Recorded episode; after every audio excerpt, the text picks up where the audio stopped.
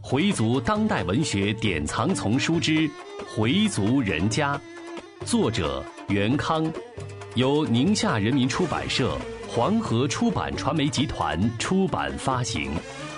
演播：Fatima。第六十四集，就想念佩金。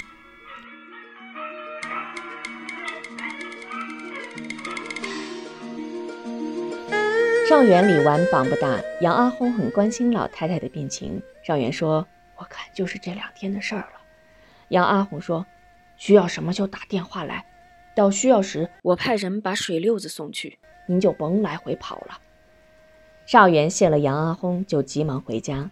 虽然临出门时他已经去过老太太屋了，老人依然是昏迷着。他从清真寺回来，先去看老太太。这时候情况瞬息万变，千万不能大意。过了一个多小时，钱乡老来了，看了看老太太，回到少元的屋里坐下说话。少元说：“人要一撂炕，我就告诉你，还得辛苦您一趟，我怕孩子们办事不牢靠。”钱茂林说：“当初米老爷子无常时，不也是给老太太留坑了吗？”少元说：“留了。”对了，我得把那个收据找出来。说着，就去自己的百宝箱翻找。不一会儿，那张收据找到了，在一个信封里。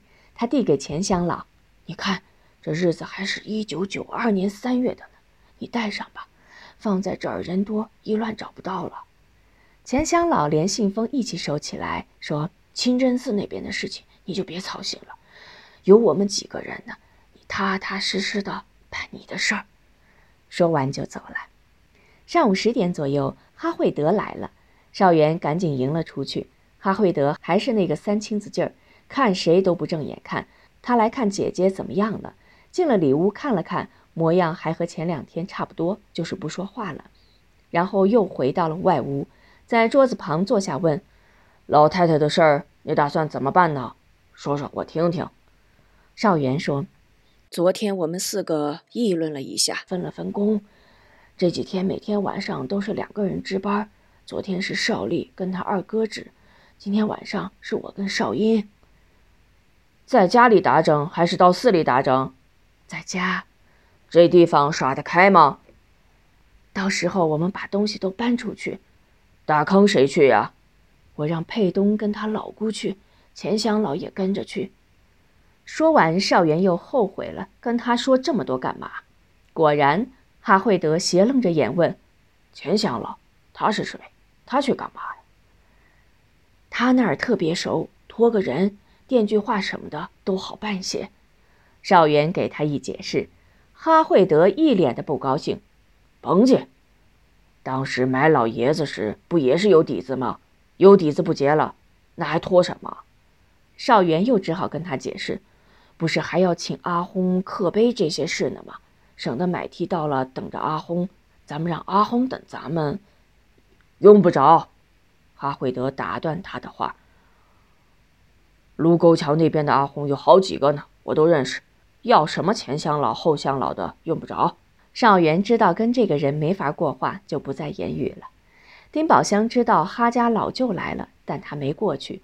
因为那天他给他沏了茶，这两个人连接都不接。今天他装不知道，但又一想，等会儿他万一来到这个屋呢，他还得招待他，干脆自己出去转菜市场去。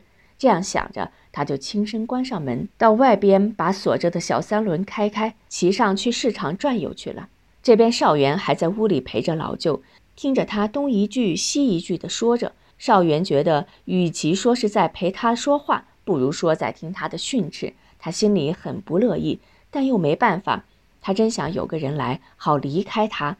然而现在却一个人也没有。邵恒和邵丽已经回去休息了，家里除了他和妻子就是保姆。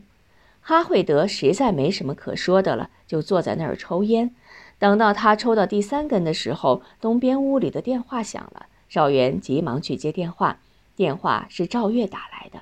检察院和公安局方面已经谈好了，同意给他三个小时的时间。为了不发生意外，看守所方面要求家长签字保证，下午一点到看守所来领人。邵元放下电话就通知邵丽，让他赶紧来。邵丽接到电话，立即就来了。邵元跟他商量什么时候去接人，要不要通知其他人。邵丽说：“算了，别让他现了。”正说着，赵月又来电话了，说他中午有个时间可以一起去接人。邵元很高兴，说：“有你一起去，再好不过了。”哈惠德一个人干坐着，也没有人理他，也就很没趣儿的回去了。十一点来钟，赵月穿着警服，开着车过来了。他和邵丽简单的吃了点东西，就开车走了。邵丽说用他的车，赵月说就用我的车吧。于是赵月开着他的马自达直奔三环。车上，邵丽用一种近乎巴结的语气对侄女婿说：“多亏了你呀，真是朝中有人好做官。你跟他们都认识吧？”赵月说：“不认识，就跟他们所长见过一次，还是大前年的事了。”邵丽说：“那就好，见过一面总比没见过强。”赵月不喜欢跟这个三伯聊天，今天他来接人，看守所的人就不必跟来了。自己要是不来，看守所的人就一定得跟着来。佩金就是不戴手铐，后面跟着警察也容易引起街坊的注意。二是担心他们要是遇上什么麻烦，还得找他。干脆请上半天假，亲自来更保险一些。因为这个案子，检察院已经起诉了，只是法院还没有正式开庭，是不准把人带出来的。是他打了包票，检察院才同意让佩金出来见一见奶奶的。另外，警方也出于人道方面以及将来更有利于佩金进行教育才同意的。现在他还算是未成年犯罪吧。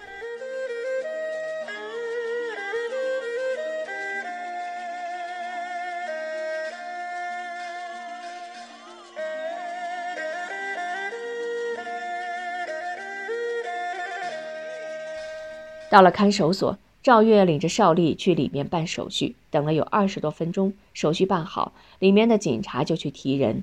邵丽伸着脖子往里看，但门缝太窄，看不清里边的人影。过了十来分钟，佩晶被一个警察带出来了。警察对赵月说了几句什么，然后问：“谁是他家长？”邵丽赶紧上去答应：“哎，我是，我是。”警察对他说：“人我们交给你了。”不要谈有关案子的事情，三个小时后就得送回来。一定一定，您放心。邵丽答应着。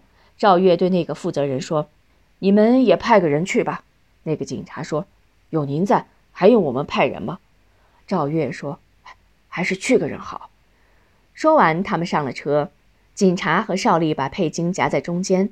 邵丽看了看佩金，比前几个月明显的瘦了，但精神状态好像比以前好了些，只是不说话。邵丽问他冷不冷，他淡淡的回答：“不冷。”问他生没生病，他就说一个字儿：“没。”邵丽见儿子不愿说话，也就没再问。中午时候路面比较好走，很快他们就进了二环，没多久就到了西亭胡同。快到时，赵月对邵丽说：“咱们得抓紧时间，让他看看老人就得。回去晚了，我怕路上堵车。”邵丽说：“行。”我一定抓紧时间，绝耽误不了。那位警察没有下车，邵丽在前，赵月在后，佩金在中间，三人进了院子。里边不知谁说了声“来了”，北屋前聚集了好多人，他们让开一条路，让他们父子进去。赵月也没想到一下子进来了这么多人，是来看老太太的呢，还是来看佩金的？他还来不及细想，就听里边“通”的一声，接着是佩金。狼嚎一般的哭声，奶奶，奶奶！外面的人都想进去看看，但被少元挡在外边了。赵月没有进去，就站在外边等候。裴金见了奶奶病得这样，动了心。他知道这可能是最后一次看看疼爱自己的奶奶了。他跪在奶奶床前，悔恨交加，直用头撞床沿。邵丽在一旁也掉了眼泪，用手拉住儿子。别这样，别这样，孩子。老太太终于看见了她所疼爱的孙子，眼泪从干瘪的眼角流了出来。老人心里很明白，但说不出话来。佩金拉着奶奶的手，满脸是泪。少元进去劝他：“好了，好了，佩金，今天你总是看见奶奶了，奶奶也看见你了。往后得好好做人，也让奶奶放心。”少英的眼泪也止不住的往下淌。嘱咐佩金，往后要听话，好好改造，争取早点出来。佩金回过头问：“大伯，我妈呢？你没告诉我妈妈？”少莹向外招了招手：“纳琴，快进来呀！”纳琴从人群中挤了进来。佩金看到了自己的妈妈，哭着叫了声：“妈，我对不起您。”纳琴哭着说：“孩子，妈好想你呀，以后还得好好听话了，可再不要跟那帮人混了。”妈，我再不改就不是您养的。纳琴把儿子紧紧搂在怀里。邵丽说：“时间很紧，我们还得赶回去，要不路上一堵车就耽误了。”说着就拉着佩金往外走。